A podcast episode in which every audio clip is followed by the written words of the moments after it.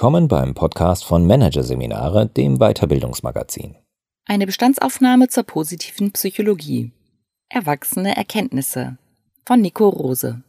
Wenn man in Menschenjahren misst, ist die positive Psychologie gerade ihrer Teenagerphase entwachsen. In den Jahren ihres Erwachsenwerdens ist viel unter ihrem Label veröffentlicht worden. Viel Fundiertes, aber auch Abstruses. Der jungen Disziplin wurde so einiges angedichtet. Zeit für eine klärende Bestandsaufnahme. Worum geht es in der positiven Psychologie? Wie hat sie sich entwickelt? Und was sind ihre bisherigen Erkenntnisse? Wenn es im Bereich der psychologischen Wissenschaft so etwas wie einen Shootingstar gibt, dann ist das die positive Psychologie. Sie erfährt seit Jahren immer größere Popularität, was allerdings nicht ohne Wildwuchs vonstatten geht. Zu den tausenden Forschungsarbeiten, die mittlerweile in diesem Bereich veröffentlicht wurden, sind schnell hunderte populärwissenschaftliche Ratgeber hinzugekommen. Zwar ist es normal, dass diese praxisorientierte Literatur der Forschung im Überschwang der Begeisterung über neue, verwertbare Erkenntnisse ein Stück weit enteilt, doch leider entsteht dadurch bisweilen halbgares, zum Teil schwer verdauliches Material. Es gibt Werke, die unter dem Label der positiven Psychologie Gedankengut kolportieren, das besser in der Esoterikabteilung einer Buchhandlung aufgehoben wäre. Die namentliche Ähnlichkeit zum positiven Denken, à la Bestellungen beim Universum, tut dazu sicher ein Übriges. Andere Beiträge beziehen sich zwar durchaus auf wissenschaftliche Erkenntnisse, geben dann aber überzogene Heilsversprechen. Auch das ist nur bedingt hilfreich. Das Bild, das derart von der positiven Psychologie in der allgemeinen Wahrnehmung gezeichnet wird, ist somit unscharf und verzerrt. Dies wiederum ist, ob des hohen Potenzials, schade. Da die positive Psychologie gemessen in Menschenjahren gerade den Sprung ins Erwachsenenalter absolviert hat, scheint jetzt ein guter Zeitpunkt, das Bild von ihr zu schärfen, gegebenenfalls gerade zu rücken, ihre Konturen nachzuziehen, kurz gesagt, eine Bestandsaufnahme zu machen. Wie ist die positive Psychologie entstanden? Worum geht es in dieser Disziplin? Wie hat sie sich entwickelt? Wie entwickelt sie sich weiter? Wer sind ihre Protagonisten? Wer ihre engsten Verwandten und wie lässt sie sich von ihnen abgrenzen? Und vor allem, was sind ihre bisher wichtigsten Erkenntnisse? Die positive Psychologie hat sich Ende des 20. Jahrhunderts als eigenständige Strömung innerhalb der praxisorientierten wie akademischen Psychologie etabliert. In der wissenschaftlichen Welt ist sie damit noch ein Frischling. Die Psychologie etwa existiert als Wissenschaft schon seit rund 150 Jahren. Trotz oder vielleicht auch gerade aufgrund ihrer Jugend haben viele Professorinnen und Professoren an Universitäten weltweit entschieden, sie zu erforschen. Zudem ist im Laufe der vergangenen Jahre eine zweistellige Anzahl eigenständiger Studiengänge entstanden. Zwar liegt der Schwerpunkt dieser Disziplin aktuell noch auf der angelsächsischen Bildungslandschaft, aber auch außerhalb von dieser gewinnt sie zunehmend an Bedeutung.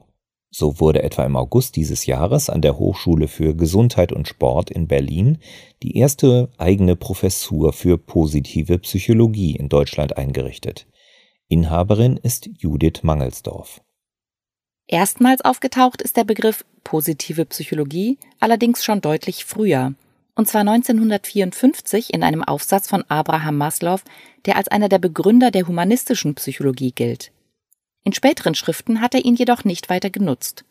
Im deutschsprachigen Raum hat sich in den 1970er Jahren zudem eine positive Psychotherapie etabliert, die auf den im Iran geborenen Psychiater Nosrat Peseschkian zurückgeht.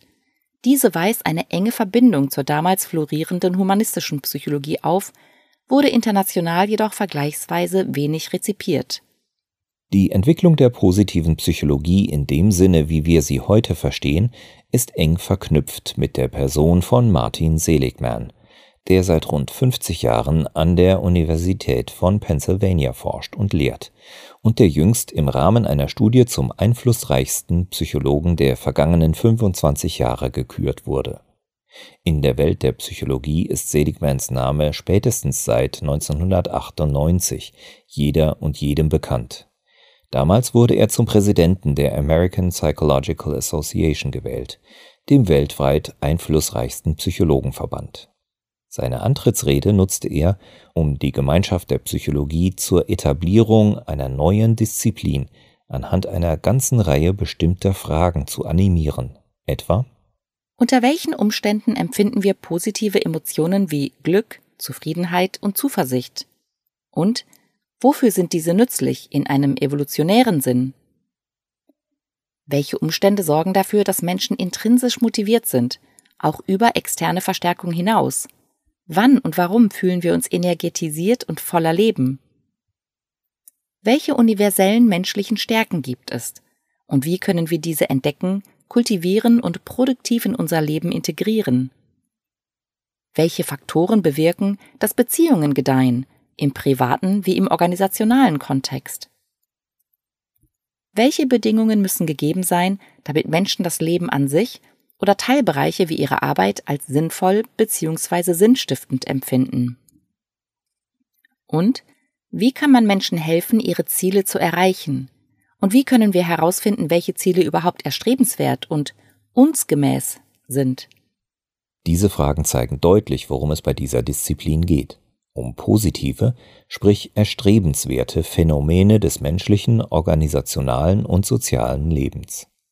Deswegen heißt die positive Psychologie auch positive Psychologie und nicht etwa deshalb, wie bisweilen zu lesen ist, weil sie mit dem Anspruch angetreten wäre, hochwertiger zu sein als andere psychologische Disziplinen. Die konsequente Konzentration aufs Positive stellte damals innerhalb der Psychologie eine kleine Revolution dar. Denn klammert man Felder wie die Eignungsdiagnostik und methodenorientierte Literatur aus, dann war die Psychologie im Schwerpunkt bis dato vor allem eine Art Weg von Disziplin und ist es nach wie vor. Beim Gros der psychologischen Forschungsarbeiten geht es darum, negative Phänomene des Lebens im Sinne von wenig wünschenswert sowie deren Entstehung und Beseitigung zu ergründen. Zum Beispiel, was ist eine Depression? Wie entsteht sie? Und wie können wir Menschen helfen, sich davon zu befreien? Diese Fokussierung beruht auf einem Denkrahmen, der in einen Dreiklang aus Anamnese, Diagnose und kurativen Verfahren mündet. Metaphorisch ausgedrückt geht es um den Weg von einem Startpunkt im Minusbereich in Richtung neutral Null. In der Medizin prägte Aaron Antonowskin in den 70er Jahren die komplementäre Idee der Salutogenese. Wie können wir Menschen zu einem Zustand der aktiven, positiven Gesundheit verhelfen, im Gegensatz zu sie lediglich von Krankheit befreien? Folglich geht es bei diesem Ansatz um den Weg weg vom Neutralbereich hin zur positiven Richtung. Auch die positive Psychologie folgt einer salutogenetischen Grundhaltung.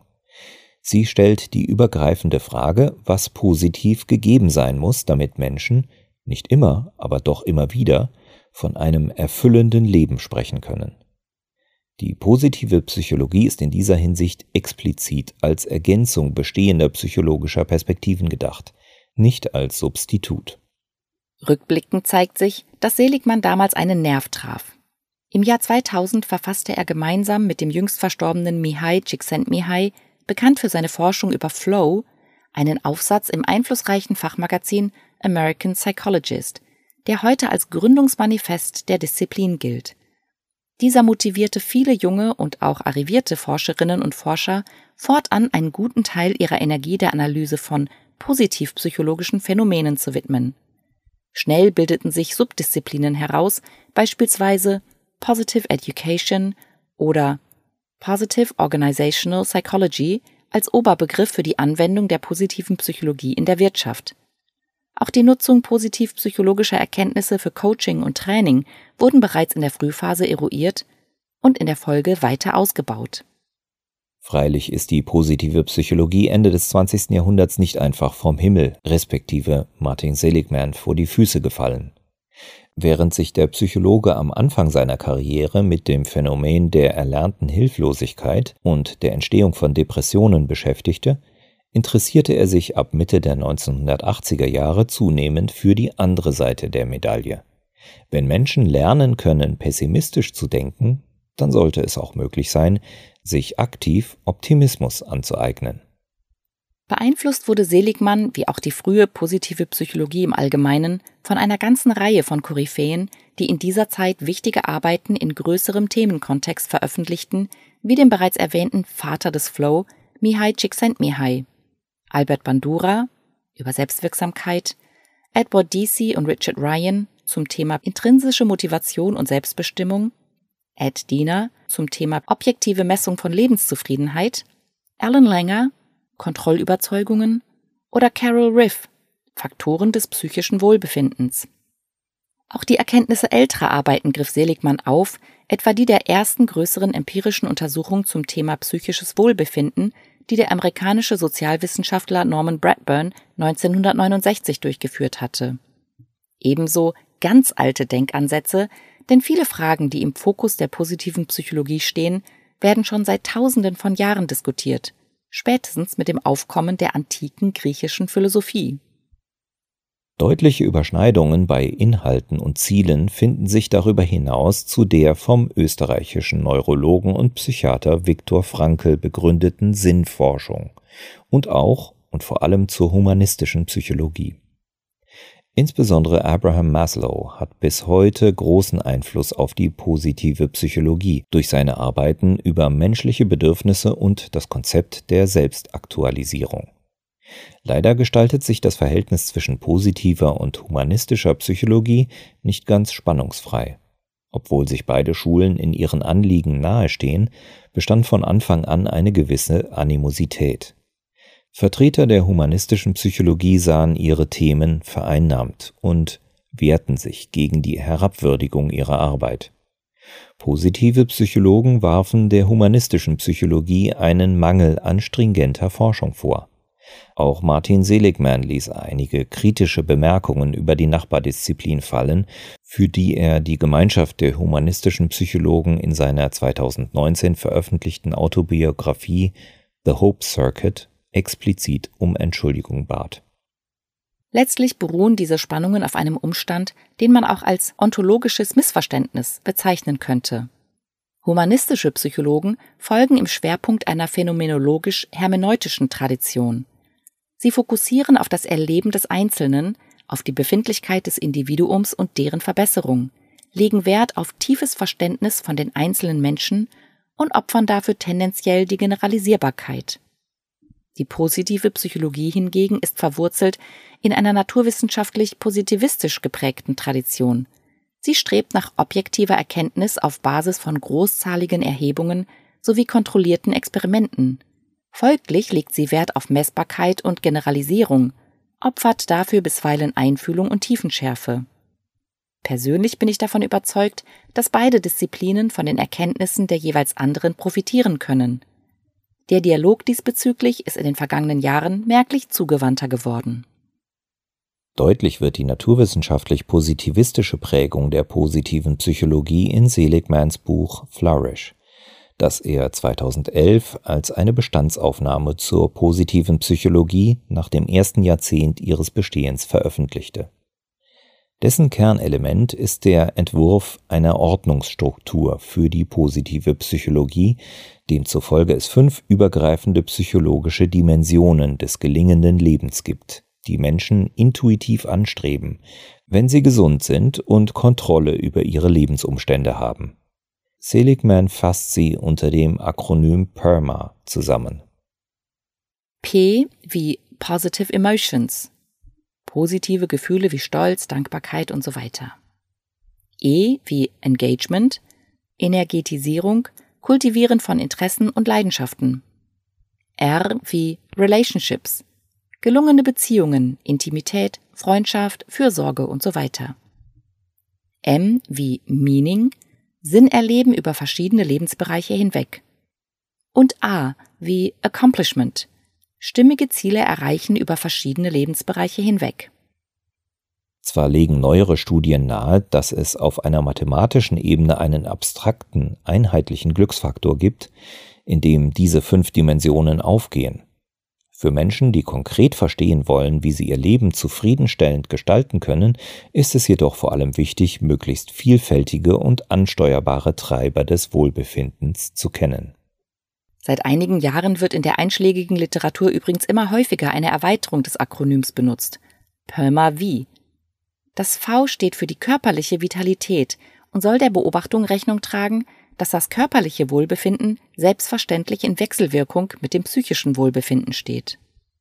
Etwa zur selben Zeit, als Seligman Flourish veröffentlichte, wurden erstmals Rufe laut, quasi als Ausgleichsbewegung zur ursprünglichen Ausgleichsbewegung, die anmerkten, dass sich die positive Psychologie mit ihrem Fokus auf die Erklärung des guten Lebens zu stark eingeschränkt habe.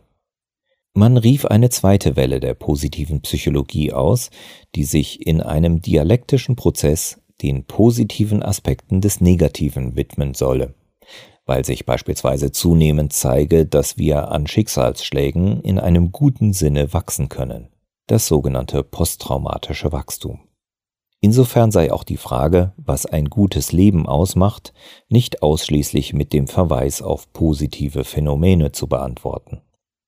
Mittlerweile sehen einige Protagonisten bereits eine dritte Welle heraufziehen. Gemäß dieser Perspektive wird gefordert, die positive Psychologie müsse erneut ihren Fokus erweitern und systematischer systemische Sichtweisen inkorporieren.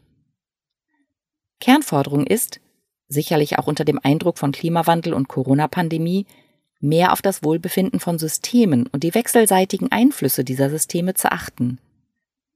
Das entsprechende, bereits zu beobachtende Engagement in der Forschungswelt lässt sich auch als später aber dennoch begrüßenswerte Antwort auf einen frühen zentralen Kritikpunkt an der positiven Psychologie werten. Sie fokussiere zu einseitig das Wohlbefinden einzelner Personen und lasse darüber das große Ganze außer Acht. Insgesamt ist nach meinem Dafürhalten ein Reifungsprozess zu beobachten. Ähnlich wie Kinder das Recht haben, sich zunächst vorrangig um sich selbst zu kümmern so müssen sie mit dem Erwachsenwerden lernen, dass das eigene Wohlbefinden mit schöner Regelmäßigkeit vom Wohlergehen anderer Menschen abhängt.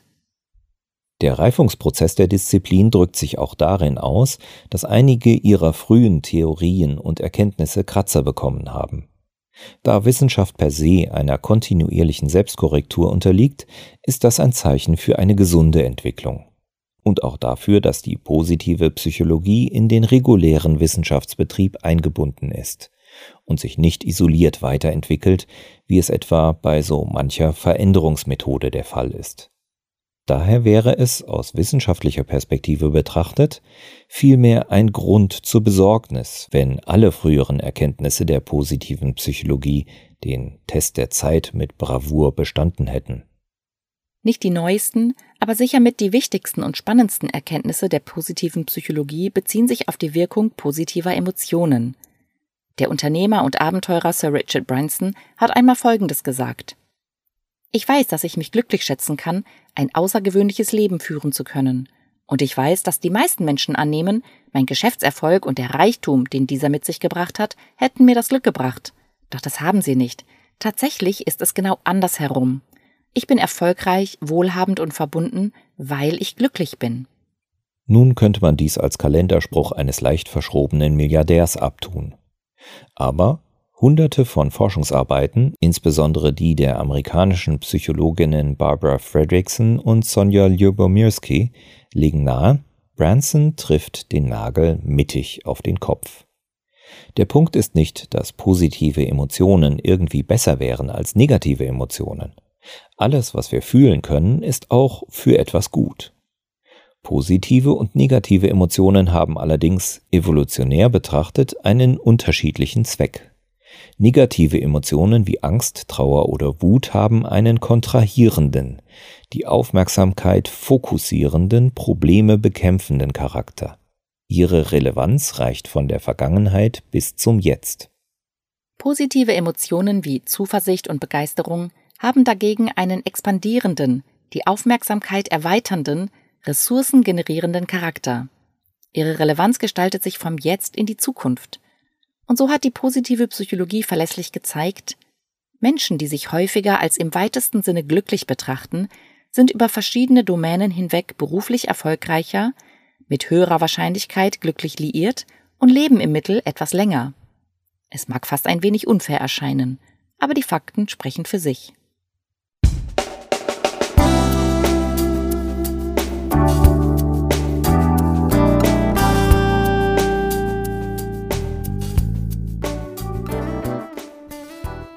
Sie hörten den Artikel Eine Bestandsaufnahme zur positiven Psychologie.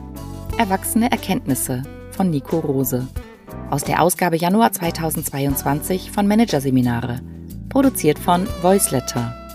Weitere Podcasts aus der aktuellen Ausgabe behandeln die Themen Lehren von Luhmann. Hilfsbereitschaft kann schaden. Und die unvernünftige Organisation. Zufällig falsch entschieden. Weitere interessante Inhalte finden Sie auf der Homepage unter managerseminare.de und im Newsblog unter managerseminare.de/blog.